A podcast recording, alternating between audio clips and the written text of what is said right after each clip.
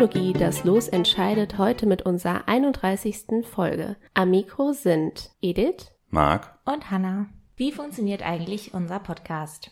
Nach jeder aufgenommenen Folge wird ein Los von uns gezogen, anhand dessen der oder die Ziehende die nächste Folge gestaltet. Denn das Los entscheidet ja bei uns. Das Thema kann dabei nicht nur unmittelbar, sondern auch im weiteren Sinne mit dem Losbegriff in Verbindung stehen. Die genaue Themenwahl liegt bei jedem oder jeder selber genauso wie die Ausgestaltung der Folge. Da wir alle drei sehr unterschiedliche Typen sind, ist im Spektrum der Themen keine Grenze gesetzt. In der letzten Folge konnte ich euch das dritte Thema vorstellen und zwar immer zum gleichen Losbegriff. Wir haben nämlich eine Special-Reihe aufgenommen zu dem Begriff Rom. Zum allerersten Mal sind wir in die Renaissance gereist und zwar im schönen Italien in der Hauptstadt Rom. Aber wir haben uns auch genauer den Vatikanstaat angeguckt und damals, vor langer Zeit, gab es eine sehr berüchtigte Familie mit dem Namen Borgia, die eigentlich aus Spanien stammten und die mehr oder weniger auch ein bisschen Unheil angerichtet haben. Vor allem der Papst Alexander VI., der aus dieser Familie stammte. Wenn ihr also wissen wollt, was da alles für abgrundtiefe Sachen geschehen sind, hört gerne einmal rein. Und ich kann auch noch die anderen beiden Rom-Folgen empfehlen. Folge 28 und 29. Aber heute geht's wieder wie gewohnt los und zwar mit Marc. Der hat ja noch vor ein paar Folgen einen losgezogen und zwar geht es da um Verrat.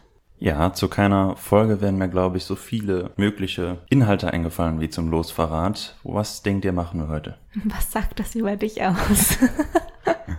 hm. Also was natürlich zu dir passen würde, wäre irgendeine Person, Figur in der Geschichte, die verraten wurde, was man vielleicht auch nicht weiß oder man kennt dann nur die Person, die eben berühmt geworden ist, nicht die, die eigentlich an der Macht gewesen wäre oder sowas. Das könnte ich mir vorstellen. Was hast du für Ideen, Edith? Mhm, ja, das hört sich sehr spannend an, was du sagst. Ich denke da auch sehr oft an Frauen, die irgendwie insgeheim an der Macht sind, aber irgendwie durch so eine Mann-Marionette da ihre Sachen machen. Wie bei Macbeth oder so. Ja, genau, wie bei Macbeth. Also ich glaube, es hat sehr viel bei diesem Losverrat mit zwischenmenschlichen Beziehungen zu tun. Vielleicht auch was mit Liebe, da gibt's ja auch sehr oft Verrat. Letztes Mal hattest du ja eine Folge aus der Antike. Vielleicht ist es dann jetzt etwas aus einer anderen Epoche. Ja, so ganz schlecht ist die Richtung nicht. Wir springen heute auch ein bisschen in unsere Gründungsgeschichte. Wir hatten nämlich drei nicht aufgenommene Folgen mal gemacht zur Probe dieses Podcasts zum Thema Ozean. Und da hatte ich schon mal eine Folge in einer Kurzform vorbereitet. Wisst ihr noch, was wir da gemacht haben? Vor über zwei Jahren? Ich habe gar keine Ahnung. Weißt du es noch? Glaube, du hast damals die Meuterei auf der Bounty gemacht. Aber ich kann mich nicht mehr so gut an die äh, Details erinnern. Hanna gut, ganz groß. gut, dass wir keine Videoaufnahmen beim Podcast machen. Mein Blick war gerade sehr erstaunt, ja. Genau das habe ich mir aber auch gedacht. Und weil wir die Folge noch nicht hatten, habe ich die genommen, weil die sich sehr gut eignet und sehr gut zu erzählen ist. Wir springen auch heute in eine Region, wo wir also noch nicht waren, nämlich die Südsee. Wir sprechen über eine der popkulturell bekanntesten Geschichten überhaupt. Zahlreiche Bücher wurden darüber geschrieben. Ein Schokoriegel nahm den Schiffsnamen an. Die Bounty war das Schiff, die in Ach, dieser Meuterei. Das ist doch diese Schokolade, wo drin so Schoko, äh, nee, Nee, Kokosnuss, mit ne? Kokosnuss mhm. Genau. Ich habe danach geguckt. Ich konnte zwar den direkten Beweis nicht finden, aber ich glaube, diese Assoziation, die man mit der Insel hat, Tahiti, wohin es heute geht, die soll damit geweckt werden. Die Geschichte ist zwischen 1916 und 84 auch fünfmal als Spielfilm gedreht worden. Der amerikanische Erziehungsminister unter Reagan meinte, Kinder müssten wieder mehr von Geschichte lernen, wie über die Meuterei auf der Bounty, die die, Zitat, goldenen Ideale von Freiheit, Gerechtigkeit, Gleichheit, begrenzte Regierungsgewalt die Verbesserung der menschlichen Lebensbedingungen vermittle. Was in den Spielfilmen oft vermittelt wird, ist das Bild von einem tyrannischen Kapitän, der dann von sich gegen diese Ordnung widersetzenden, freiheitsliebenden Matrosen gestürzt wird. Aber ähnlich wie in meiner Caligula-Folge gilt hier, dass die Rezeption die tatsächlichen Ereignisse verformt hat. Die Schifffahrt zählte im 18. Jahrhundert zu den härtesten Businesses überhaupt. Das Leben auf See war nichts für schwache Seelen. Die Vorgesetzten waren oft harsch, man brauchte Kraft, eine körperliche und mentale Widerstandsfähigkeit, eine gute Konstitution. Auf den langen Fahrten, die oft nicht nur Monate, sondern Jahre dauerten, war es nicht ungewöhnlich, dass selbst in Kriegszeiten mehr Matrosen an Krankheiten und Unfällen starben, denn an Kampfhandlungen. Die oberste Maxime ist die Disziplin, denn in Notsituationen und Stürmen muss jeder sofort auf das Wort des Captains hören. Jeder Kapitän hat viel Spielraum, wie er sein Schiff führt, aber um Autorität zu erlangen, werden oft drakonische Strafen verhängt. Oft konnte es schon bei kleinen Vergehen Strafarbeit, den Entzug von Lebensmittelrationen oder körperliche Züchtigung geben. Berüchtigt für schwere Verbrechen war die neunschwänzige Katze, eine mehrgliedrige Peitsche, mit der maximal zwölfmal geschlagen werden durfte. Die wichtigsten Helfer des Kapitäns waren seine Offiziere, denen im Wesentlichen die Ordnungseinhaltung oblag und die ebenfalls Befehle gaben im Optimalfall bemühte man sich um eine respektvolle Basis zwischen Führung und Matrosen, und auch Offiziere oder der Kapitän konnten sich Schikanen ohne Ende nicht erlauben, da auch sie sonst aus dem Dienst entfernt werden konnten. Die Offiziere stammten meist aus dem Adel oder dem Bürgertum, die Matrosen aus den Unterschichten. Diese soziale Trennung machte sich auch beim Aufbau eines Schiffs bemerkbar, denn während der Kapitän achtern, also hinten am Schiff, verhältnismäßig viel Platz und die Offiziere immerhin Einzelzimmer aus Holz oder Stoffwänden hatten so genossen die einfachen Matrosen diesen Luxus nicht, sondern lebten monatelang in einem großen Raum unter Deck. Dabei schliefen sie dicht an dicht in Hängematten, so dass jeder nur gut 60 Zentimeter Platz hatte. Es stank furchtbar nach Ausdünstungen und hier unten zirkuliert die Luft nicht. Zum häufigen Waschen ist weder Platz noch ausreichend Frischwasser an Bord. Während in Friedenszeiten nur Freiwillige dienten, kam es während Kriegen häufig zum sogenannten Pressen von Seeleuten.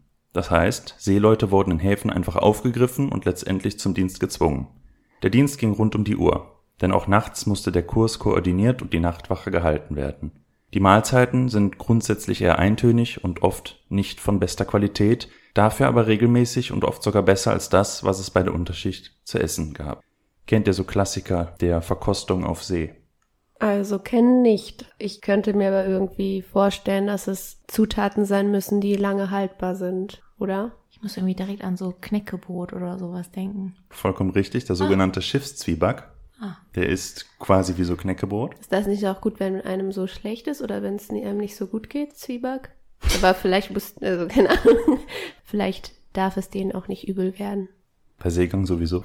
Ich glaube, das liegt aber daran jetzt mit dem Zwieback oder Salzstang oder so. Das sind alles ja Dinge, die relativ wenig Geschmack haben, also wenig starke Gewürze und nicht so viele Ballaststoffe. Und das ist, wenn man gerade, wenn man so Magen-Darm-Probleme hat, einfach besser für den Magen, als wenn du jetzt ein indisches Curry isst oder so. Mhm. Und ich glaube, deswegen wird das empfohlen. Wie sieht's mit Fleisch aus? Ich weiß nicht, also das Fleisch müsste ja irgendwie trocken sein oder mit sehr viel Salz. Genau. Ne? Eingepökeltes so Fleisch. Dörrfleisch oder wie man das nennt. So wie für Hunde. Ja. Man braucht auch Früchte, sehr beliebt sind Hülsenfrüchte, also Erbsen und Bohnen, die sowieso sehr. Ähm, ja, die kannst du ja auch trocken lagern. Genau. Wie sieht's mit Trinken aus? Was wird getrunken? Wein, Alkohol. Genau. Das hängt vor allem mit den Lagerbedingungen von Frischwasser zusammen in Fässern, die oft auch schlecht werden. Und deshalb gibt es Bier, eine Gallone am Tag pro Seemann. Wie viel ist das? Etwas mehr als dreieinhalb Liter. Das ist das wichtigste Getränk. Und dazu gibt es auch Grog. Das ist Rum, der mit Wasser oder Wein gemischt wird. Und dazu Verdünnt, ja. Beispiel auch äh, Wein. Genau, der wird dann so gestreckt. Der Protagonist unserer Geschichte ist William Bly, 1754 in der südenglischen Werftstadt Plymouth als Sohn eines Zollbeamten geboren, wodurch das weitere Leben des gut gebildeten Jungen vorgezeichnet scheint. Zur See soll es gehen, denn kaum ein Berufszweig bietet emsigen, qualifizierten Bürgerlichen eine derartige Karrierelaufbahn wie die Royal Navy. Diese bot fairere Aufstiegschancen als andere Branchen, denn hier waren vor allem Leistung, Erfahrung und Befähigung ausschlaggebend, wenngleich man für die Erlangung auf höhere Ämter auf Patronage angewiesen war sein ganzes Leben hat er der See verschrieben. Bereits mit 15 ist Bly erstmals Vollmatrose auf einem Schiff und sammelte so früh praktische Erfahrung. Aber ganz kurz, was waren denn damals die Karriereoptionen für so gut bürgerliche Männer? Weil abgesehen davon, dass du vielleicht gut verdienst, ist ja so ein Leben auf See erstens nicht ungefährlich und zweitens ja auch total einsam und drittens, wie sieht es aus mit Frauen? Genau, unser Blei ist später verheiratet. Das hat aber die Konsequenz, dass man dann häufiger halt lange weg ist. Damit muss man halt rechnen. Wenn du bürgerlich bist, kommt es drauf an, was hast du für einen finanziellen Hintergrund. Also kannst du dir ein eigenes Gewerbe oder so aufbauen, was etwas abwirft. Und gerade bei verarmten Adel und bei Bürgerlichen ist aber wirklich diese Militärschiene und England ist hier nochmal so eine Sonderrolle, weil es eine Seemacht ist, hat nicht so eine ausgeprägte Armee wie andere Länder, dann machst du vor allem Karriere über die Royal Navy, was dann finanziell wichtig ist, aber auch vom gesellschaftlichen Rang. Im Gegensatz zu den meisten anderen Gewerbe, wie ich das eben geschildert hatte, hattest du hier auch wirklich eine Chance, wenn du was drauf hattest, da auch Karriere zu machen und dann auch gut Geld zu machen. Du hast vollkommen recht, wir werden gleich über die Lebensbedingungen noch sprechen, vor allem wie es auf der Bounty war. Und da muss man aus einem besonderen Holz für geschnitzt sein und abenteuerlustig sein. Also mit 15 war er schon auf See, bald schon besteigt er größere Schiffe, er bereist die weite Welt, er fährt nach Amerika, geht auf Schmugglerjagd in der irischen See und kommt schon als junger Mann zu Abenteuern, die andere nicht mal in einem ganzen Leben sammeln. Er begleitet beispielsweise als Navigator den Entdecker James Cook, sehr berühmten englischen Seefahrer, und bereist die unbekannte Südsee. Dort erlebte Bligh auch als Augenzeuge auf Hawaii die Ermordung des Seefahrers Cook mit, als dieser von Eingeborenen erschlagen wurde. Bligh übernimmt bald das Kommando über Handelsschiffe, eine für ihn eintönige, aber auch sichere Stelle, bei der er Frachten von A nach B transportiert. 1787 kommt dann aber ein Auftrag auf ihn zu, der ihn erfreut. Er soll mit einem Schiff, der Bounty, das heißt so viel wie Wohltat oder gnädige Gabe, in die Südsee reisen, dort Brotfruchtbaumsetzlinge aufnehmen und diese in die Karibik bringen. Auch zu dieser besonderen Frucht, die das Schicksal der Bounty und ihrer Männer mitbestimmt, habe ich ein paar Bilder. Ja, die ist relativ grün von außen, teilweise hellgrün, also eigentlich eher so in diesem hellgrün und manchmal auch leicht braun, vielleicht wenn die auch schon etwas reifer ist. Relativ rund. Ich glaube, die ist auch sehr groß. Ne? Die ist sehr, sehr groß. Hm, ich weiß nicht, ob das eine ist, weil ich kenne die, glaube ich, auch diese Frucht. Und die hat so, die besteht so aus vielen kleinen Noppen, die so wie ineinander sind. Und du kannst das Fruchtfleisch so rausziehen. Und das, ist es Jackfruit? Also ist es das gleiche? Weil dann stinkt die sehr krass. Also auf Englisch heißt die wortwörtlich übersetzt Breadfruit, Rotfrucht. Deshalb weiß ich nicht, ob die deckungsgleich sind. Von innen ist die Frucht weiß. Ja. Jetzt fragt man sich natürlich, warum unternimmt man so ein teures Unterfangen und schickt ein Schiff um die halbe Welt? Da werden wir gleich noch zu kommen. Und das hängt damit zu tun, in der Karibik unterhält man Zuckerrohrplantagen. Und auf den Inseln gibt es davon Monokultur. Also es wächst nur Zuckerrohr auf diesen Inseln.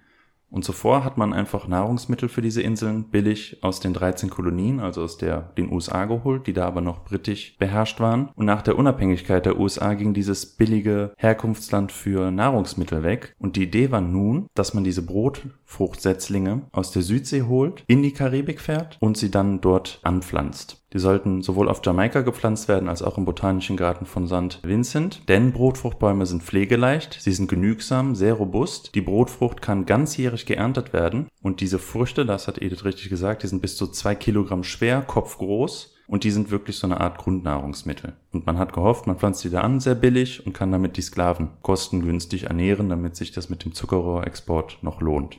Also alles in dem großen System der Sklaverei eigentlich eingebettet. Hm. Blei ist hoch motiviert, denn er hofft bei dieser Reise zugleich neue Gewässer und Inseln entdecken und verzeichnen zu können, weil die Südsee auch noch sehr unbekannt in weiten Teilen ist. Der zweite wichtige Charakter unserer Reise ist Fletcher Christian. Das ist das Geburtsjahr 1764, also erst zehn Jahre jünger als Bly, den Bly im Jahr zuvor kennengelernt hat. Christian stammt aus einer vornehmen, aber verarmten Familie das heißt, da waren zum Beispiel die zwei älteren Brüder Juristen, die hatten also eine andere Laufbahn eigentlich eingeschlagen, aber für Christian war kein Geld mehr da zum Studieren. Und so kam der dann zur Navy. Also auch nicht immer ganz freiwillig diese Karrieren. Die Familie bat dann Bly, Fletcher mit auf Reisen mitzunehmen, auch vor der Bounty schon, damit dieser seemännische Erfahrung sammeln kann, um später dann Offizier zu werden. Das klappt doch eigentlich ganz gut. Blei fällt dann halt auf, dass sein Protégé aufbrausend ist, aber Blei ist eigentlich ziemlich optimistisch, das Temperament des jungen Mannes bändigen zu können. Es gibt für diese Reise allerdings einige schlechte Omen, die quasi die spätere Meuterei begünstigen. Das erste sind die besonderen räumlichen Begebenheiten, die auf der Bounty herrschen. Und auch zur Bounty habe ich nochmal ein letztes Bild. Ich glaube, es ist ein bisschen so, wie man sich Schiffe zu der Zeit vorstellt. Ja, wie so ein Schiff aus Fluch der Karibik. Genau. Ein bisschen kleiner. Ja, aber so ein. Hat drei Masten. Das Schiff ist 27 Meter lang und 7,30 Meter breit. Also wenn man sich vorstellt, da eine Zeit lang drauf zu leben, gar nicht mal so groß. Und Schiffe sind an sich schon ein sozial hierarchisierter Raum. Und durch diesen bestimmten Aufbau eines Schiffes soll auch eigentlich Autorität gezeigt und auch gestärkt werden.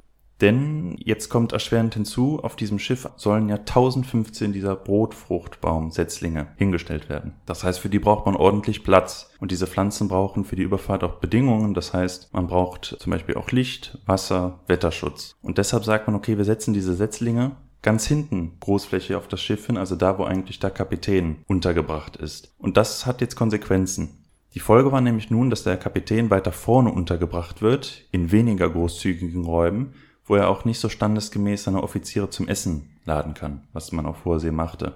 Das heißt auch diese sozialen Kontakte und dieser autoritätsgebietende große Raum, den der Kapitän normalerweise hat, was ja unterbewusst auch schon Eindruck schindet, der war dadurch nicht mehr vorhanden.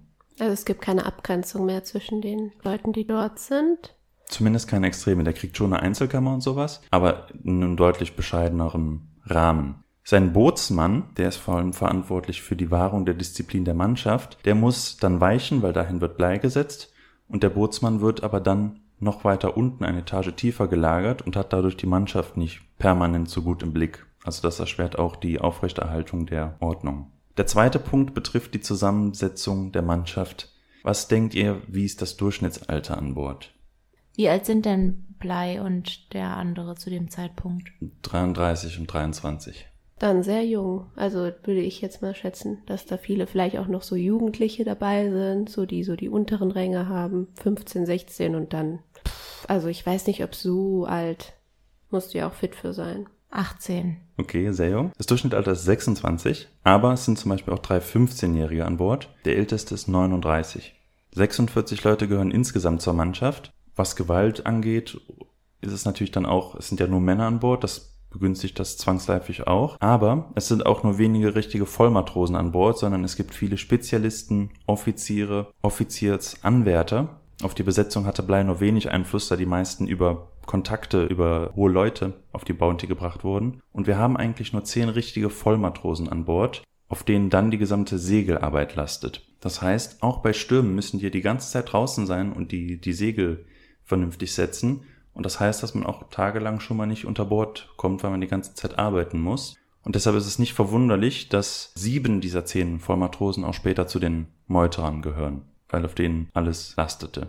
Der Sailing Master, das war quasi der höchste Offizier an Deck, der ranghöchste nach dem Kapitän, ist zudem mit John Fryer ein Mann, der Bly das Kommando neidet und der Bly während der Fahrt immer wieder herausfordern wird. Und beide verbindet eine tiefe Abneigung. Aber auf dessen Besetzung hatte Bly keinen Einfluss.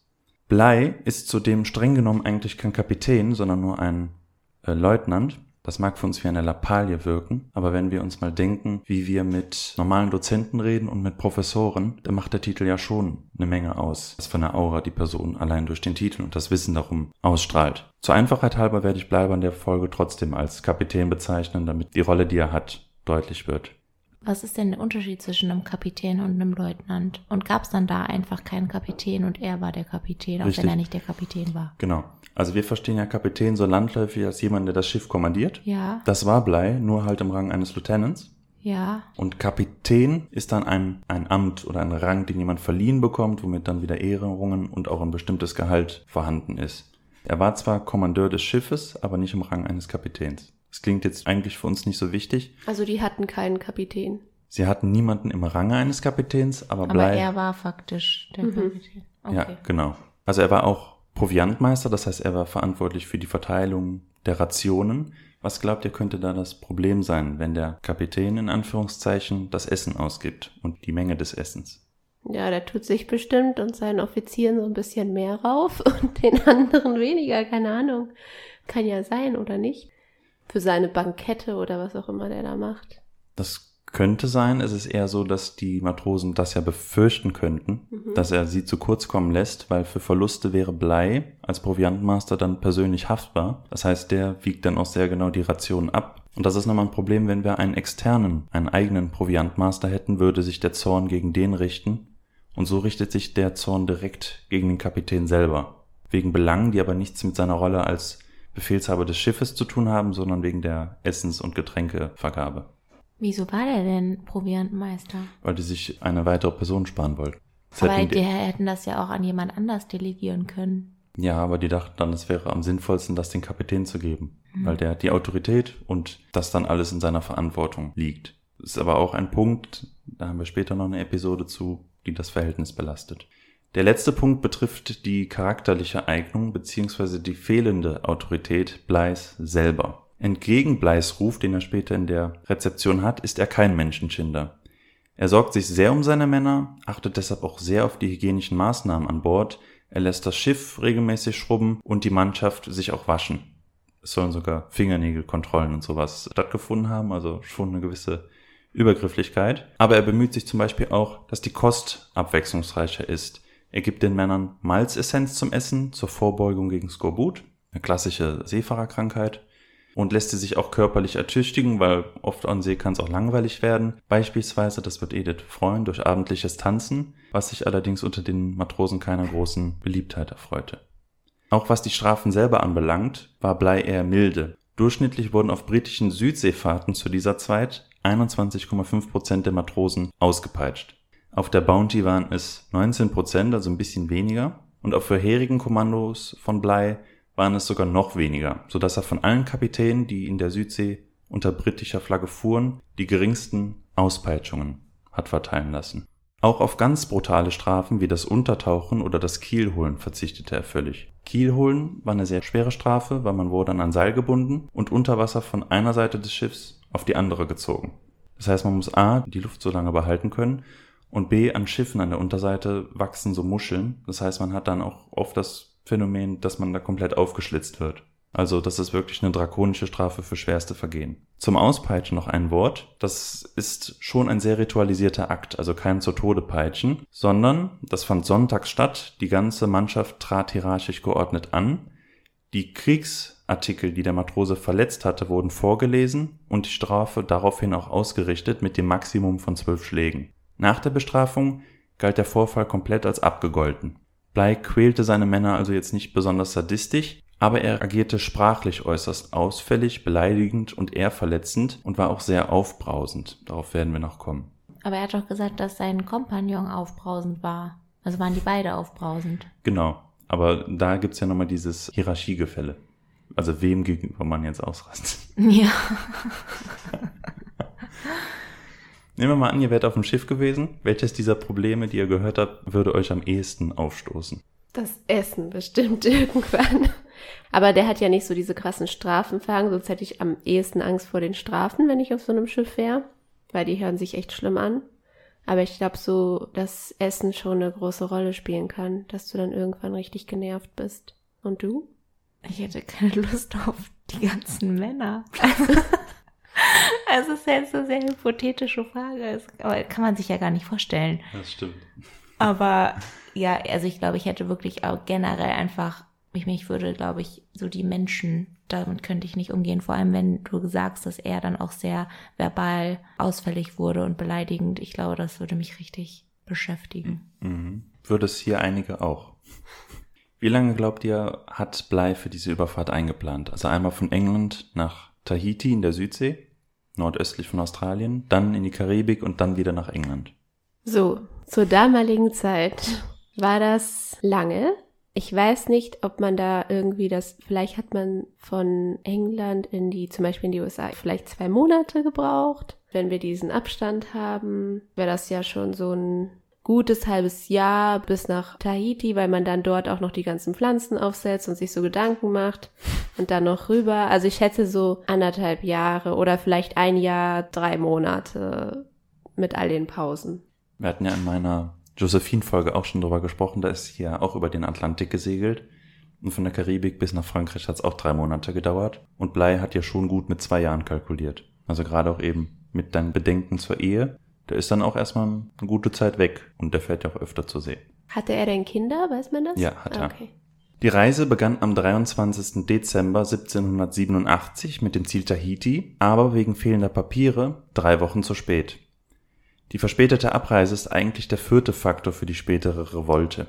Die Route sollte eigentlich über den Atlantik, unter Südamerika am Kap Horn hindurch, über den Pazifik verlaufen. Das Problem war, durch diese Verspätung erreichte man Kap Horn zu spät und nun hatten sehr heftige Stürme eingesetzt. und einen ganzen Monat lang versuchte die Bounty gegen die Unwetter anzukämpfen, ehe Bligh dann aufgab und eine neue Route über das Kap der Guten Hoffnung, also unter Südafrika hindurch, durch den Indischen Ozean, südlich von Australien. Was nochmal ein Unweg war, womit nochmal Zeit drauf gerechnet werden musste. In Südafrika hat man erstmal 38 Tage Pause von den Strapazen gemacht und frische Vorräte aufgelesen, ehe man weiter segelte. Bislang war Bligh mit Christian zufrieden gewesen und er beförderte ihn zum diensttuenden Lieutenant, was den Sailing Master Fryer wiederum verärgerte, der diese Rolle eigentlich für sich haben wollte und der auf diese Beförderung mit Christian reagiert hat, indem er nicht mehr mit dem Kapitän gespeist hat zusammen. So beleidigt war der. Fletcher Christian, das war ja der zweite wichtige Mann unserer Expedition, der jetzt hier gefördert wird, das war der aus der verarmten Familie, von dem die wollten, dass er ihn mitnimmt, um ihn auszubilden. Vor Tasmanien, südlich von Australien, nahm die Bounty wieder Vorräte auf. Der Zimmermann Purcell weigerte sich, unterstützt von Fryer, diesem Sailing Master, der beleidigt war, weil er die Beförderung nicht bekommen hat, an Land zu gehen und Bäume zu fällen. Bligh durfte ihn als Offizier nicht auspeitschen lassen und hätte höchstens ihn in Ketten legen lassen und ihn in England vor Gericht stellen können, doch er brauchte für diese Reise zwingend einen Schiffszimmermann, also befahl Bligh stattdessen, dass er Wasserfässer verladen sollte, doch auch jetzt weigerte sich Purcell. Dann tat Bligh das, was er in solchen Situationen immer tat, wenn er unzufrieden war. Er schrie herum und stellte Purcell los und drohte, seine Ration zu kürzen, und erst da gehorchte Purcell. Weiß man, warum der das nicht wollte? War der dann einfach so stur? Ja. Oder? Der ist vom Charakter einfach so stur, dass er sich da nichts sagen lassen wollte und den Kapitän da testete. Auch der Schiffarzt ist ein großes Problem, denn er ist Alkoholiker. Hm. Als dieser einen Matrosen zur Ader lässt, als gesundheitliche Maßnahme, stirbt dieser dann an einer Infektion. Der Arzt daraufhin gibt aber als Todesursache Skorbut an und diagnostiziert das auch bei anderen Matrosen und Blei ist daraufhin sehr beleidigt, weil der hat ja sehr viele Maßnahmen vorher getroffen, um das zu verhindern. Und was er dann macht, er konfisziert den gesamten Alkoholvorrat des Arztes und nennt ihn einen besoffenen Narren und nimmt die gesamten Mannschaftsuntersuchungen selber vor. Also dieses Amt als Arzt lastet Blei sich dann auch auf, was aber angesichts des Arztes vielleicht sogar eine gute Idee war. Aber der war ja nicht qualifiziert. Oder hatte der so Grundkenntnisse? Er hatte so Grundkenntnisse, aber ist schlechter als der Arzt konnte er auch nicht sein. Nach zehn Monaten erreichte die Bounty dann ihr Ziel Tahiti. Die Insel mit dem weißen Sand, dem türkisen Wasser und den Palmen war ein wahres Paradies, über das Blei dann sagte, Ich habe viele Orte auf dieser Welt gesehen, aber Tahiti ist vermutlich allen anderen vorzuziehen. Auf Tahiti gibt es mehrere miteinander verfeindete Stämme, aber in der Matawi-Bucht werden sie freundlich empfangen. Der dortige Regent erhofft sich durch die Ankunft eines britischen Schiffes einen Statusgewinn. Bligh will in die dortigen Konflikte nicht eingreifen. Die Einwohner fragen nach James Cook, der einst selber auf der Insel gelandet und mit den Tahitianern freundlich verbunden war. Bligh hatte für diese Frage die Order gegeben, den Tod des Entdeckers zwingend zu vermeiden. Das Verhältnis zwischen Engländern und den Polynesiern bleibt erstmal verhalten, bis ein Matrose auf die Idee kommt, Bligh als Cooks Sohn auszugeben, womit das Eis gebrochen ist. Allmählich kommt Bligh auf das Thema zu sprechen, warum sie dort sind, die Brotfruchtbäume. Man gibt sich nicht allzu interessiert, um den Preis nicht hochzutreiben, doch der Regent sieht in dem häufigen Gut auf seiner Insel keine Diamanten, man kommt schnell zu einer Übereinkunft. Durch den verspäteten Aufbruch und den Umweg über das Kap der Guten Hoffnung hat man aber nun die Eintopfsaison der Setzlinge verpasst und das heißt, man muss nun fünf weitere Monate warten, bis das wieder einsetzt. Jetzt beginnen sich also die Europäer auf der Insel einzurichten. Und bleiweise ist es unmöglich, wenn man angelegt hat, seinen Männern so lange den Zutritt zur Insel zu verweigern. Was die Seeleute besonders schätzen, ist die sexuelle Freizügigkeit, die in Polynesien herrscht. Viele Tahitianerinnen lassen sich locker mit den Matrosen ein, doch ein paar der Mannschaft, darunter auch Fletcher Christian, gehen auf feste Partnerschaften mit Tahitianerinnen ein. Captain Bligh, selber glücklich verheiratet, verzichtet auf dieses Abenteuer und zeigt sich stattdessen aufgeschlossen und hat großes Interesse an den Tahitianern und ihren Gewohnheiten. Er bemerkt, dass dort strikte Hierarchien herrschen, die zudem auf den Körpern durch Tätowierungen verewigt werden. Was ihn allerdings irritierte, war das Sexualverhalten auf Tahiti. Im Ganzen genommen scheint in Tahiti wechselseitige Zuneigung das einzig bindende Ehegesetz zu sein. Mit Abscheu schildert er die rituelle Entjungferung einer Siebenjährigen. Öffentlicher Sex war keine Seltenheit, auch nicht, dass Brüder untereinander die Frau des einen teilten, während Untreue außerhalb der Familie aber oft blutige Fäden nach sich zog. Das enge Zusammensein der beiden Kulturen hatte auch gesundheitliche Folgen. Zuvor angekommene Schiffe aus Europa hatten Sexualkrankheiten mit auf die Insel gebracht und durch die promiskuitiven Gewohnheiten hatten sie sich dort auch ausgeweitet. Und nun hat sich ein Drittel der Bounty-Mannschaft mit Syphilis infiziert. Hm. Da gibt's auch die Theorien, dass Syphilis später auch zu der Meuterei beigetragen hat, weil wenn man lange genug mit Syphilis infiziert ist, hat man dann nicht nur Ausschläge und Übelkeit und sowas, sondern es treten auch Wesensveränderungen des Charakters auf. Ähm, auch sowas dann wie Wahnsinn. Ist jetzt aber die Frage, ob die Zeit dafür ausgereicht hat, dass sich das auch in Fletcher Christians Verhalten gezeigt hat. Die ja, ich finde diesen Namen einfach so gut. Fletcher Christian? Fletcher Christian ist so Klingt wie so ein Metzger, ne? Ich weiß nicht. Wie so ein... Nee, egal. Die Tahitianer waren mit der Idee von Eigentum nicht sonderlich vertraut und erwiesen sich als Langfinger. Man musste alles verschließen, was ihnen nicht in die Hände fallen sollte. Nach einem Raub rastete Blei derart aus, dass die Häuptlinge in die Berge flohen und ihm den Dieb dann auslieferten. Blei bestrafte ihn mit hundert Peitschenhieben. Auf der anderen Seite zeigte Blei meist ein anderes Gesicht. Den Insulanern gab er viele Geschenke wie Werkzeuge. Unter allen Umständen sollten Konflikte mit den Tahitianern vermieden werden. Seine Männer sollten Gestohlenes nicht mit Gewalt zurückholen, aber entwendete Güter ließ er der Mannschaft vom Lohn abziehen. Als ein Matrose einen Polynesier schlug, ließ er den Matrosen auspeitschen bei der Idylle der Insel blieb es nicht aus, dass man die Disziplin schleifen ließ. Die Reservesegel verrotteten, weil niemand sie lüftete. Vor allem Christian fiel wegen Trägheit auf, so dass Bligh öffentlich über ihn herzog. Vor der Abfahrt desertierten drei Matrosen, die die Südsee nicht verlassen wollten. Man fing sie wieder ein. Obwohl auf Desertation die Todesstrafe stand, begnügte sich Bligh damit, sie auspeitschen und vorübergehend in Ketten legen zu lassen nach fünf Monaten auf Tahiti stach die Bounty schließlich im April 1789 wieder in See mit dem Zwischenziel Karibik, ehe es wieder nach England gehen sollte. Was glaubt ihr, wie es den Männern nun auf der Bounty ging, nachdem sie Tahiti verlassen haben? Sehr wahrscheinlich nicht so gut, weil da hatten die ja die, die Freiheit, an Land zu sein und die Beziehungen und irgendwie schönes Wetter und weißer Strand. Ja, müsst euch mal Bilder von Tahiti angucken. Das ist wirklich toll. Und nun war es also wirklich diese Art von Kulturschock. Von den schönen freien Tagen, die man mit jungen Polynesierinnen, mit gutem Essen, Festen und Liebeleien verbracht hatte, ging es wieder auf die beengten Verhältnisse auf Schiff, mit den spartanischen Rationen, wo Blei sich mühte, die Disziplin seiner Truppe wiederherzustellen. Vor allem Fletcher Christian bekommt seine Wut zu spüren. Ein Augenzeuge sagt später, welcher Fehler auch immer entdeckt wurde, Mr. Christian durfte sicher sein, den Großteil von Bleis Zorn abzubekommen. Ein Beispiel. An einer Insel hielt die Bounty, um ihre Frischwasservorräte wieder aufzufüllen. Die dortigen Bewohner bedrängten Fletcher und Christian und einige Begleiter und erleichterten sie um ihre Werkzeuge und einen Bootsanker, wofür Blei tobte und sein Offizier verspottete. Christian war entgegen Bleis Befehl mit Waffen auf die Insel gegangen, hatte sie dann aber nicht eingesetzt. Bligh ließ alle die Enttäuschung gegenüber Christian spüren, den er selbst befördert hatte. An einem Tag behauptete der Kapitän dann, ihm seien aus seinem persönlichen Vorrat Kokosnüsse entwendet worden. Er ließ die gesamte Mannschaft alle Kokosnüsse des Schiffes herbeischaffen. Wer hat die Kokosnuss geklaut, musste ich jetzt gerade denken. Und bezichtigte Christian dem Diebstahl, nannte ihn einen Lügner und Dieb. Und Christian gab zu, er habe sich eine wegen Durst genommen, doch Blei polterte los. Gott verdamme euch, ihr Schufte, ihr seid allesamt Diebe. Ich werde dafür sorgen, dass die Hälfte von euch über Bord springt, bevor wir die Endeavour-Straße erreicht haben. Ihr sollt alle zur Hölle fahren. Dann wandte Blei sich an seinen Schreiber. Streichen Sie diesen Halunken den Grog, Mr. Samuels. Werden Sie weiterstehen, werde ich die Ration weiter verringern. Wie findet ihr Bleis Reaktion? Ihr habt, ihn jetzt ja schon, ihr habt ihn jetzt ja schon öfter kennengelernt.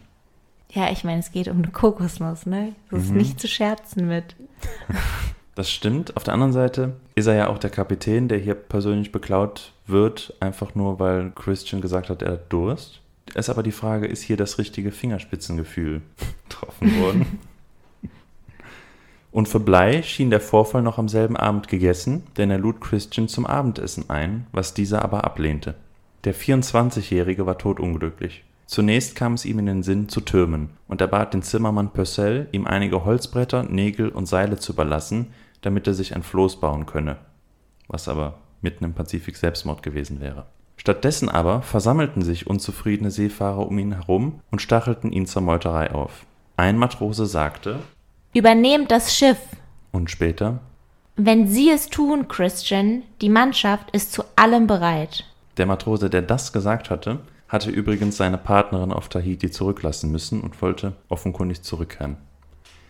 In dieser Situation entschied sich Christian, wiederholt schwer gedemütigt, scheinbar versagend in seiner Rolle als Offizier und unter Syphilis leidend, zur Meuterei. Er und seine Alliierten übernahmen die Nachtwache, weckten diejenigen, die sie für mögliche Unterstützer hielten, und verschafften sich Zugang zur Waffenkiste. Bligh schildert den Putsch so. Kurz vor Sonnenaufgang kam Mr. Fletcher Christian und der Master at Arms und mehrere andere in meine Kabine, während ich noch fest schlief, ergriffen mich und banden meine Hände hinter dem Rücken mit einem Seil fest zusammen. Sie drohten mir mit dem Tod, wenn ich das geringste Geräusch machen sollte. Ich rief jedoch laut genug, um die Offiziere zu alarmieren, die sich aber genauso von Wachleuten vor ihren Türen festgehalten sahen. Ich wurde an Deck gezogen, wo sich kein Mann zu meiner Rettung befand. Ich fragte wieder, weshalb man so handle, und ich versuchte auch, einige zu ihrer Pflicht zurückzuführen, aber alles war vergeblich, und man drohte mir Schweigt, Herr, oder ihr seid des Todes.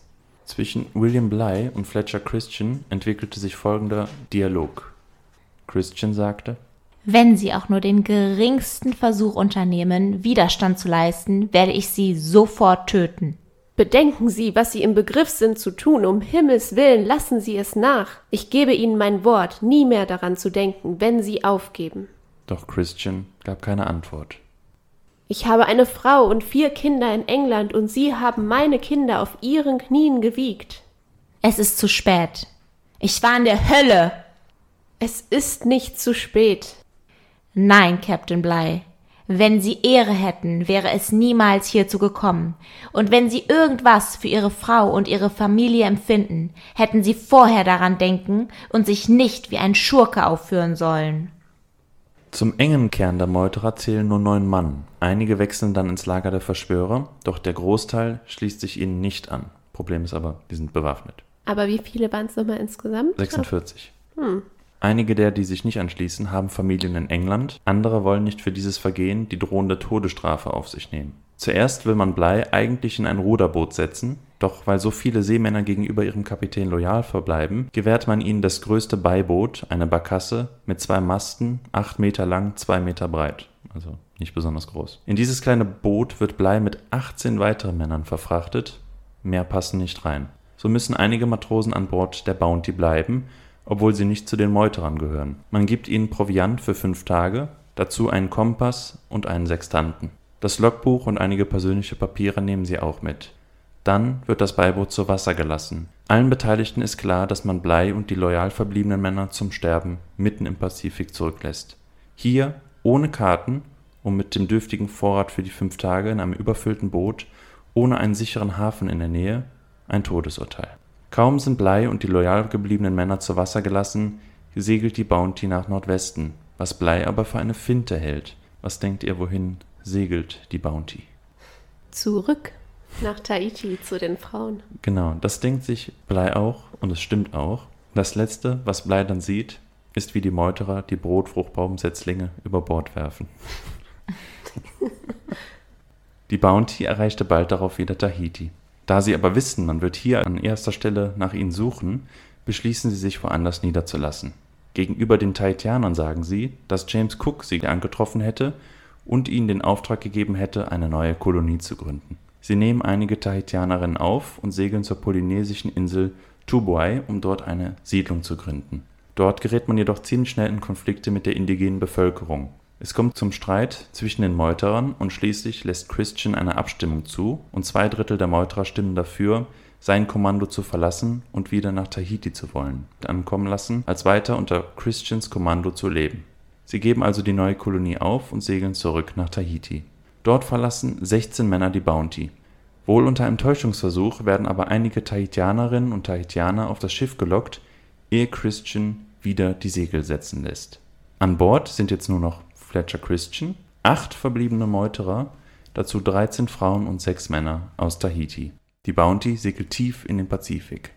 Fernab der bekannten Handelsrouten stoßen sie auf die unbewohnte Insel Pitcairn, die falsch auf den Karten eingezeichnet ist also ein perfektes Versteck, falls die britische Admiralität nach ihnen suchen lässt. Denn selbst wenn man diese Insel ansteuern wollen würde, würde man sie nur schwer finden. Pitcairn hat ein erträgliches Klima, es gibt Kokosnüsse und Brotfruchtbäume. Der Traum vom Leben im Paradies schien Wirklichkeit zu werden. Also die haben einfach diese Frauen entführt und diese Männer. Ja, die Männer vielleicht jetzt nicht unbedingt gezwungenermaßen, aber die Frauen auf jeden Fall. Aber dazu später mehr. Indes erinnern wir uns, dass Blei mit seinen übrigen 18 Männern in dem kleinen Boot wie eine Walnuss im Meer hin und her schaukelt. Die Barkasse war derart überfüllt, dass das Boot sehr tief im Wasser lag und nur knapp 20 Zentimeter über dem Meeresspiegel hervorragte. Bei Wellen und stärkerem Wind schwappte also Wasser ins Boot und man durfte sich nur vorsichtig bewegen, wollte man nicht, dass das Gefährt kenterte. Sofort ließ der Kapitän alles Überflüssige vom Schiff werfen. Ein größeres Problem war allerdings die Verpflegung. Es gab 75 Kilogramm Brot, 15 Kilogramm Pökelfleisch, 125 Liter Wasser, 7 Liter Rum, 6 Flaschen Wein und ein paar Kokosnüsse. Wohlgemerkt dann für 19 Leute, also für fünf Tage ausreichend. Linderung versprachen die gestreuten Inseln im Pazifik. Allerdings stellten sich hier die Insulaner als großes Problem heraus, die Fremden nicht allzu wohlgesonnen waren. Auf einer Insel legte das Boot an. Man wollte Nahrungsmittel tauschen, schwierig war allerdings daran, dass die Europäer keinen Gegenwert zum Eintauschen hatten. Sie türmten dann, worauf die Indigenen ihnen nachsetzten. Blei schildert Wir stiegen nun alle in das Boot, bis auf einen Mann, der den Strand hinauflief, um das Bootstau loszubinden, obschon der Schiffsmeister und andere, die mich ins Boot zogen, ihm zuriefen, er solle wiederkommen.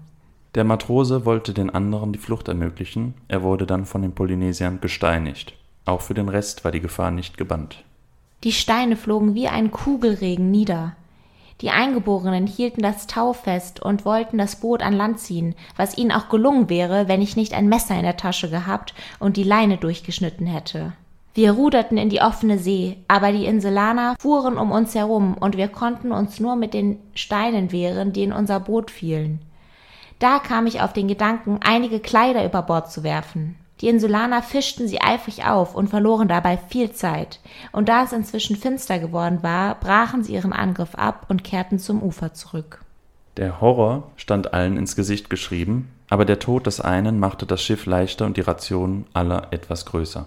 Nach diesem Vorfall beschließt Blei, die Inseln zu meiden, denn die hiesigen Bewohner gelten als unberechenbar, teils sogar als Kannibalen. Die einzige Rettung scheint eine europäische Handelsniederlassung zu sein. Die nächste befindet sich jedoch 6000 Kilometer entfernt in Timor bei Indonesien.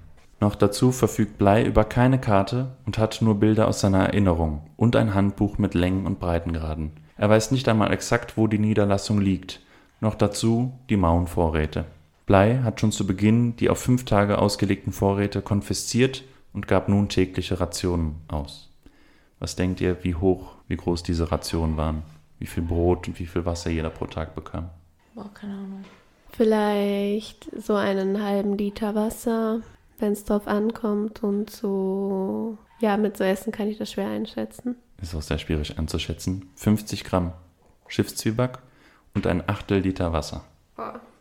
Er baut dafür eine Waage aus Kokosnussschalen und als Gegengewichte werden Pistolenkugeln verwendet. Also sehr sparsam.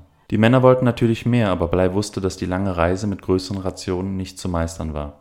Bald entdeckte der Kapitän, dass jemand heimlich sich an den Reserven bedient hatte, weshalb die tägliche Ausgabe noch weiter reduziert werden musste. Immerhin, das Trinkwasserproblem sollte sich rasch lösen, wenngleich damit neue Herausforderungen begannen, denn sie gerieten in einen zwei Wochen währenden Sturm. In den tiefen Tälern zwischen den Wellen herrschte zwischenzeitlich Windstille. Permanent musste die Mannschaft Wasser aus dem Boot schöpfen, damit es nicht sank. Geschlafen werden konnte nur abwechselnd für ein paar Stunden, und selbst dann lag man im Wasser. In dieser hoffnungslosen Lage wuchs Blei über sich hinaus.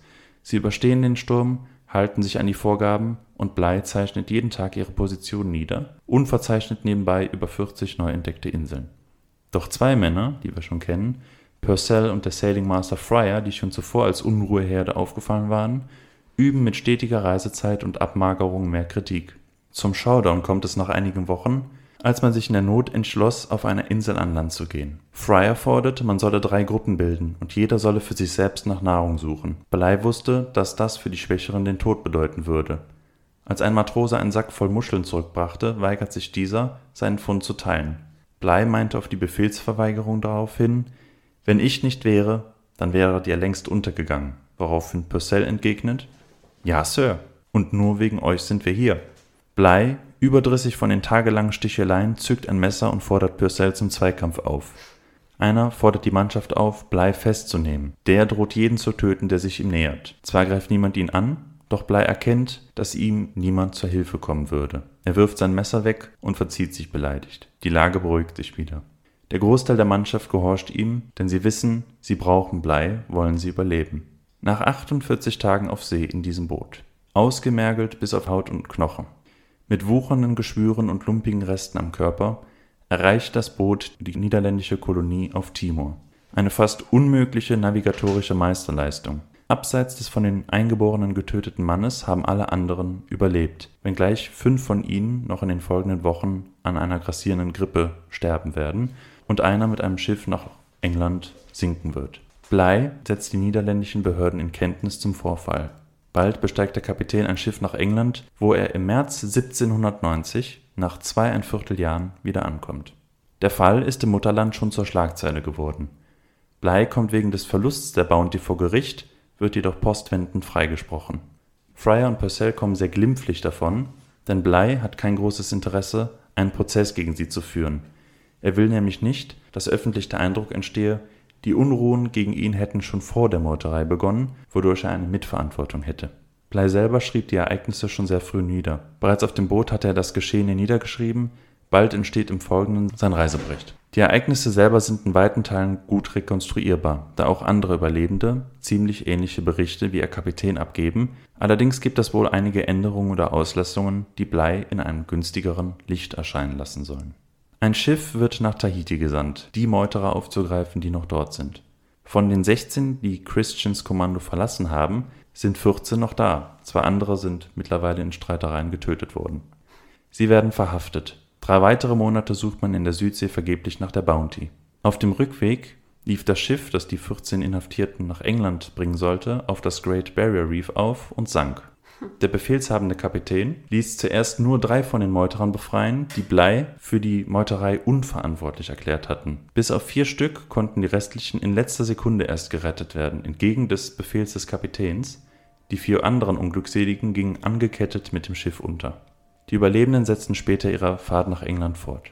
In England behaupteten die Männer nun, Bligh sei ein herrischer Tyrann und Menschenschinder gewesen. Was glaubt ihr, warum machen sie das? Wir haben ja zumindest gesehen, in der körperlichen Bestrafung war Blei es ja nicht. Also ich denke, die sagen das ja wahrscheinlich, um sich selbst zu schützen. Ja. Weil wenn die vor dem Gericht stehen und dann drohen denen wahrscheinlich krasse Strafen. Ich glaube, steht nicht auf Meuterei auch die Todesstrafe. Genau dann ist das, ja, um sich irgendwie zu retten. Dann machen die alles irgendwie viel krasser, als es war, obwohl das mit der Kokosnuss war auch sehr dumm.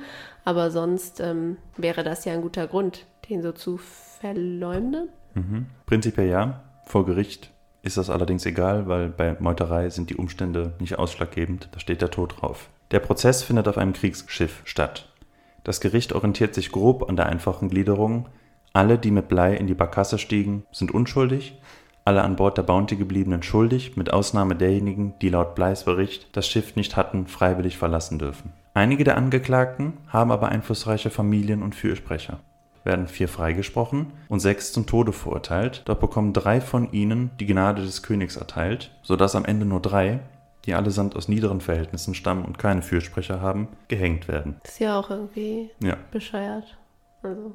Auch nach dem Prozess geht die Rufmordkampagne gegen Blei weiter während dieser gerade zu einer erneuten Brotfruchtbaummission nach Tahiti aufgebrochen ist, die er dieses Mal auch erfolgreich zu Ende bringt. Wieso macht er das denn nochmal? Hä? Das gar keinen Sinn. Der muss Geld verdienen, der Arme. Ne? Dementsprechend kann er sich nicht wehren, als einige Matrosen das Bild des Tyrannen weiter befeuern. Auch Fletcher Christians Bruder, ein Anwalt, rechnet mit der Rückkehr seines Bruders und will ein toleranteres Umfeld für einen Prozess schaffen. Beeinflusst durch die Französische Revolution entstand also das Bild einer Gruppe Unterdrückter, die einem Despoten die Stirn boten und für die Freiheit kämpften. Liberale kritisieren zudem, dass das ganze Unterfangen zudem der Möglichmachung der profitablen Sklaverei in der Karibik diene. Dies alles prägt das Bild Bleis, der als Bounty Bastard und Brotfruchtbaum Blei bekannt wird und dem nach seiner dieses Mal erfolgreichen Rückkehr ein kühler Empfang bereitet wird. Sogar sein Gehalt war wegen der neuen Eindrücke gekürzt worden und erst nach drei Jahren sollte er wieder in den aktiven Dienst gerufen werden. Dann aber macht Blei noch Karriere, übernahm während der napoleonischen Kämpfe Kriegsschiffe und wurde sogar Gouverneur des australischen New South Wales, ehe er 1817 verstarb. Bligh war in vielerlei Hinsicht ein ausgesprochen liberaler und auch empathischer Mensch, wie wir schon in manchen Maßnahmen auf der Überfahrt gehört haben, und dies belegt auch sein Privatleben. Er hatte eine ausgesprochen harmonische Ehe mit mehreren Kindern. Eine Tochter war geistig behindert geboren worden, und entgegen des Verhaltens damaliger hoher Familien, die Kinder auf ihren Landgütern vor der Öffentlichkeit versteckten, sah man Bligh sie mit einem Rollstuhl durch die Londoner Parks schieben. Die Brotfruchtmission übrigens war am Ende doch ein totaler Flop. Die Sklaven nahmen die Brotfrucht nicht als Nahrungsmittel an. Erst sehr viel später wurde sie Teil der karibischen Küche. Sicherlich interessiert euch jetzt noch, was aus Fletcher Christian und den übrigen Meuterern auf Pitcairn geworden ist. Und auch Bligh erfuhr gegen Ende seines Lebens an einem Artikel noch vom Schicksal seiner früheren Mannschaft. Wir erinnern uns, 1790 waren Fletcher Christian, acht europäische Meuterer, sechs Männer und zwölf Frauen aus Tahiti auf Pitcairn angekommen. Was denkt ihr, wie viele nach zehn Jahren noch leben? Die Hälfte? Wie viele waren es am Anfang? Also insgesamt 27 Menschen. Acht. Ich finde, die Antwort sagt so viel über die Menschheit aus.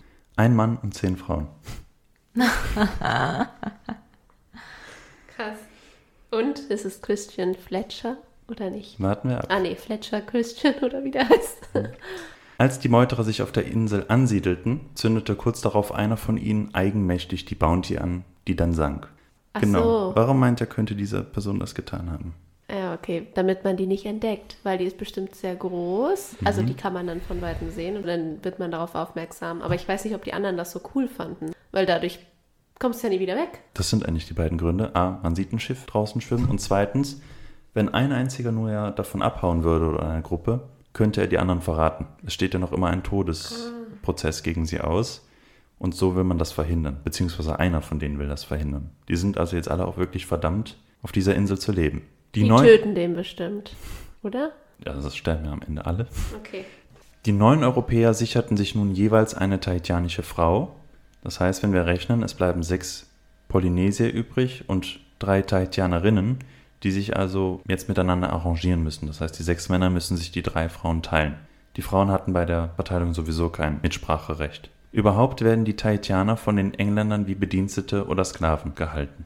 Fletcher Christian geht zudem jede Führungskompetenz abhanden, es kommt zu Streitigkeiten in der Gruppe.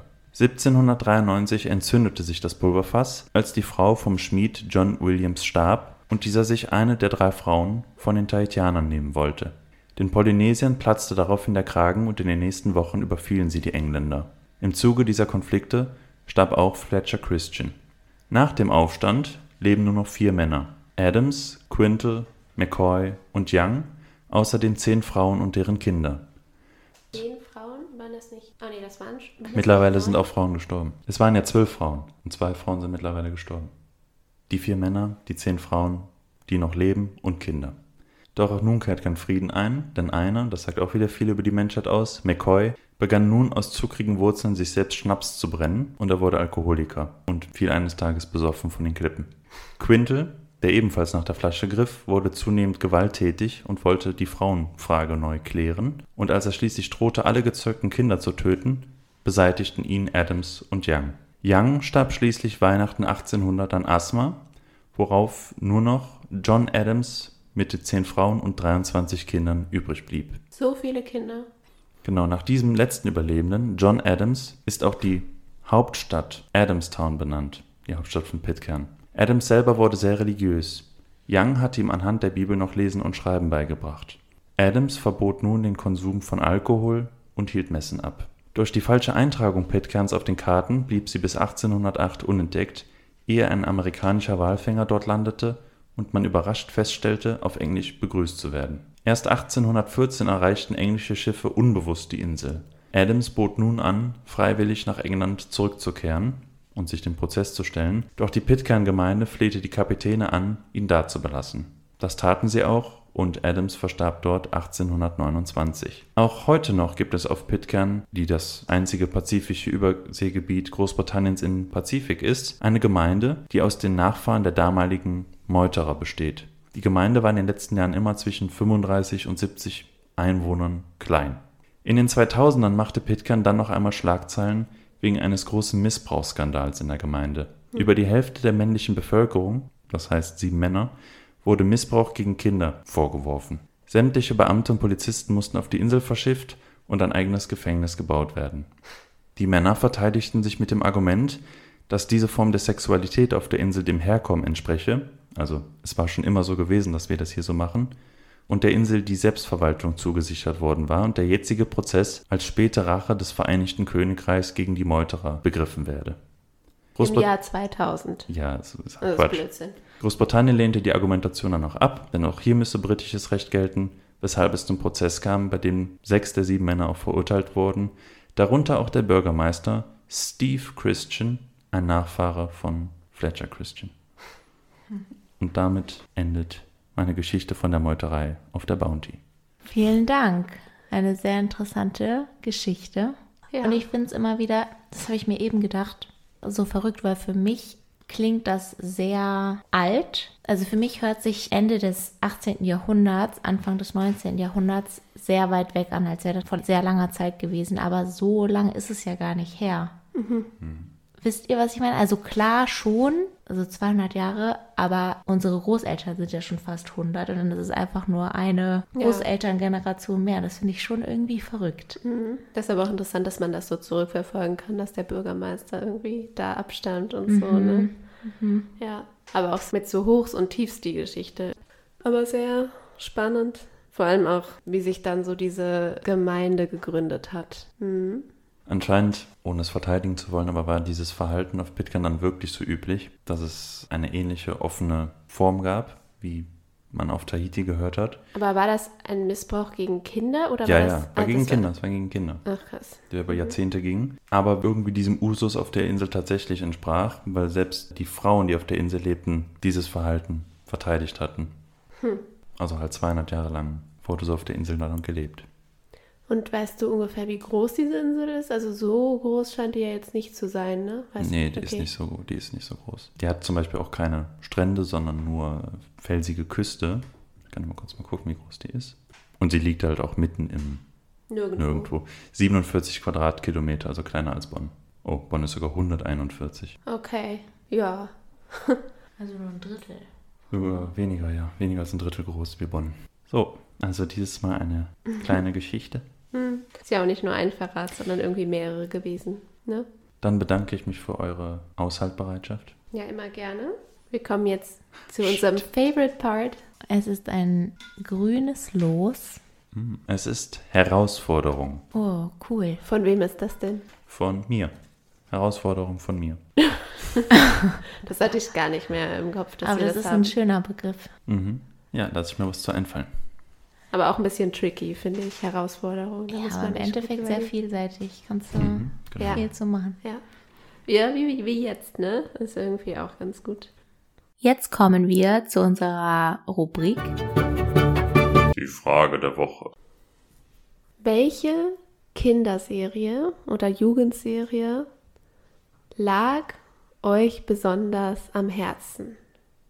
Was war etwas, was ihr besonders gerne als Kind oder in eurer Jugend geguckt habt? Und warum?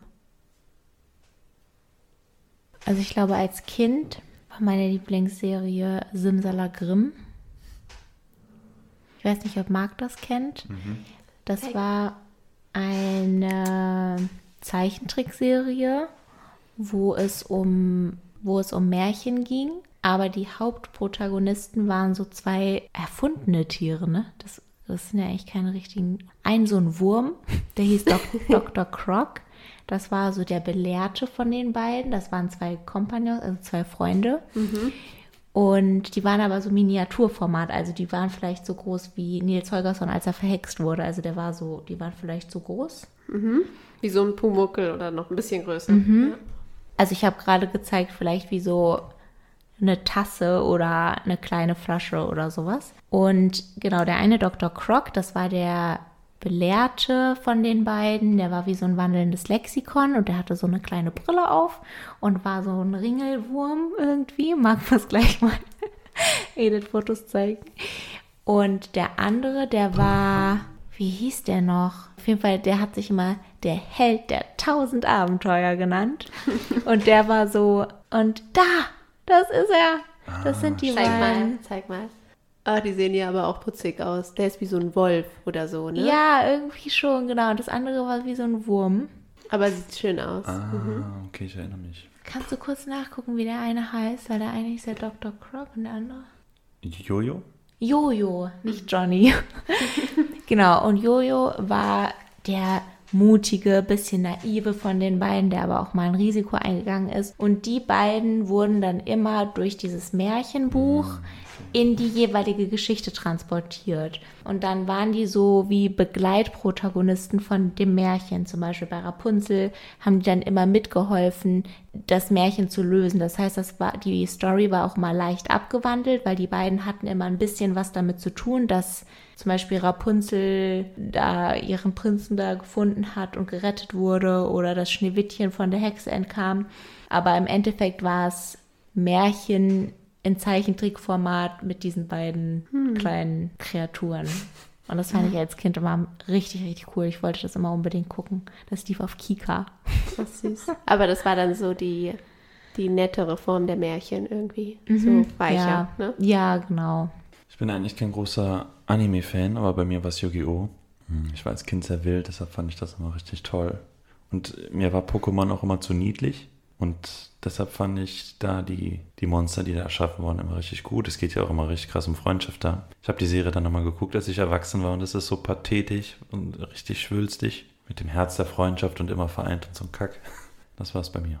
Und du? Mhm. So, das ist eher so eine Jugendserie, die fand ich aber richtig cool irgendwie. Aber ich glaube, als Kind fand ich Patterson und Findus ganz süß. Das, es sind jetzt nicht so diese krassen. Genau, aber bei Patterson und Findus gibt es jetzt nicht so ganz schlimme Probleme, aber trotzdem ist das so ganz gemütlich und schön und ich fand die Zeichnungsart auch sehr nett. So, genau, aber später so als Jugendliche habe ich voll gerne oder als irgendwie so dieses Zwischending Dance Academy geguckt. Kennt ihr das? Ja, das habe ich Das auch ist so richtig gerne geil. geguckt. Warte Ja. mal, hier, Marc, das ist das. Und das geht um ein Mädchen in Tara. Australien, genau, die Tara. Und die kommt an die renommierte Ballettschule in Sydney, aber auch so Tanzschule, also die machen dort auch Hip-Hop und sowas oder Jazz ein bisschen, aber es ist schon eher Ballett. Und sie kämpft sich da so ein bisschen durch und ist halt so vom Lande und es gibt da super viele Probleme. Dann gibt es eine, die ist dann so ihr Roommate und die ist irgendwie aber auch sehr gemein oft. Abigail. Genau, die Abigail. Und da gibt es auch einen Christian. Weißt du noch?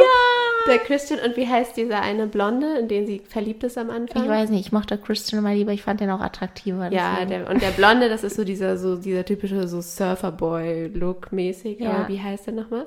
Ich muss nochmal rüber, weil ich habe auch die ganze Zeit irgendwie letztens dran gedacht, wie der nochmal heißt. Oh, das habe ich als Kind, äh, als Jugendliche, genau, das war eher so eine Jugendserie, das habe ich auch richtig Genau, als. Jugendserie. Ah ja, Ethan. Mhm. Ethan hieß der und der hat eine Schwester und bla. Also es war immer, es war sehr spannend. Und das war doch die beste Freundin, die Kate? Hieß Die nicht Kate, und das ist die Ja. Schwester vom Ethan, Genau. ja, genau. Das war irgendwie auch total cool. Oder H2O. Plötzlich Meerjungfrau. Meerjungfrau. Oh mein Gott. Ich habe überlegt, ob ich das nenne, aber dann dachte ich, nee, ich wollte lieber eine Kinderserie. Ja, ja, aber das war auch richtig geil. Also so dieses, nicht dieses Mako Mermaids oder was auch immer danach kam, das fand ich irgendwie nicht so toll, sondern das Original. I've got a special power that I'm not hat afraid to genervt. use. Und Come on, Marc, this kennst is my adventure. Kennst du es? Ich habe zwei Folgen oder so mal gesehen. Von Hatta. Es gibt auch so einen Typ, der jetzt immer so Videos davon macht und sich so ein bisschen so lustig macht wegen dem australischen Akzent. So, oh no. Ja. So, so bei Oh no ne, immer Ja. sagt. Also das ist, äh, der macht immer diese Serie nach. Das ist sehr lustig. Welcher war der Clear. Lieblingscharakter von den dreien vielleicht? Ein bisschen schwierig. Die waren ja auch alle sehr unterschiedlich, aber ich glaube, die Clio fand ich auch ganz nett. So, ja. Und du? Ricky. Ah, die Blonde mit den Löckchen, Ja. das, ne? Ja. Ja, die fand ich so cool. Ja, die war mehr so, so powermäßig und die andere war so ein bisschen. Es gab ja zwei verschiedene, Emma und Bella. Also ja. Emma war die Emma war so ein erste. bisschen so nichts, also Emma war die, die so richtig ehrgeizig und schlau war. und die auch gesungen hat, ne? War, nee, das die? war Bella ah, das, am Ende. Ah, das, ah. ja, die aber wurde hat- dann ausgetauscht. ah, ja, ja. Ich sehe schon, hier haben sich zwei gefunden. Ja, und dann gibt es da diesen Jungen und dann ist die eine immer in ihn verliebt, aber die sind am Anfang befreundet und das ist immer sehr kompliziert. Ja, und der findet das dann auch heraus. Der Louis, ja. Der Louis, der war Der auch angelt. So, ja, der war so ein richtiger Nerd, ne? Der hat damals Make Bucket Heads Great Again. Der hatte die damals schon auf. Ja. Diese Fischerhüte. Ja. Ja, schön. Also sehr schön. Ich finde es immer toll, wenn man sich so dran erinnert und ja, die noch im, im Kopf hat. ja, das war eine schöne Frage. Dankeschön. Die Frage der Woche. Wenn ihr uns erreichen wollt, dann könnt ihr das über verschiedene Kanäle. Und zwar einmal ganz klassisch über unsere E-Mail-Adresse triologie.podcast.gmail.com. Da könnt ihr uns zum Beispiel Themenvorschläge schreiben oder wenn ihr wollt, dass eine bestimmte Person von uns dreien irgendetwas aufbereitet zu einem bestimmten Thema, könnt ihr das auch reinschreiben. Also wir sind da ganz offen und Kritik und sonstiges Feedback natürlich auch. Das könnt ihr auch über Instagram machen. Da laden wir auch mal Beiträge hoch und zwischendurch auch Material von Beispielsweise jetzt, wo Marc und Edith mich in Rom besucht haben. Also da lohnt es sich auf jeden Fall vorbeizuschauen. Da findet ihr auch immer noch ein bisschen mehr Kontext und Hintergrundinfos. Und da könnt ihr uns natürlich auch per DM oder sowas schreiben. Wir freuen uns wirklich immer, wenn wir Feedback bekommen zu unseren Folgen. Das bedeutet uns auf jeden Fall sehr viel. Und wir würden uns total freuen, wenn ihr uns zum Beispiel auf Spotify abonnieren würdet und auch bewerten, weil das hilft uns sehr und dann kriegen wir auch mehr Sichtbarkeit. Wir sind ein kleines Licht im Podcast-Game, aber trotzdem. Und ihr könnt es natürlich auch auf Apple und YouTube hören. Und genau, wir freuen uns, dass ihr reingehört habt und wir hoffen, wir hören uns beim nächsten Mal wieder, wenn es heißt Hanna und das Los. Feminismus. Uh. Okay, das war's, oder? Bis nächstes Mal. Ciao. Feminismus.